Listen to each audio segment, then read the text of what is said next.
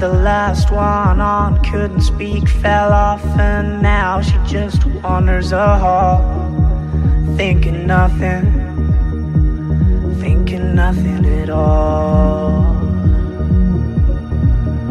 Once there was a man who had a little too much time on his hand and never stopped to think that he was getting older.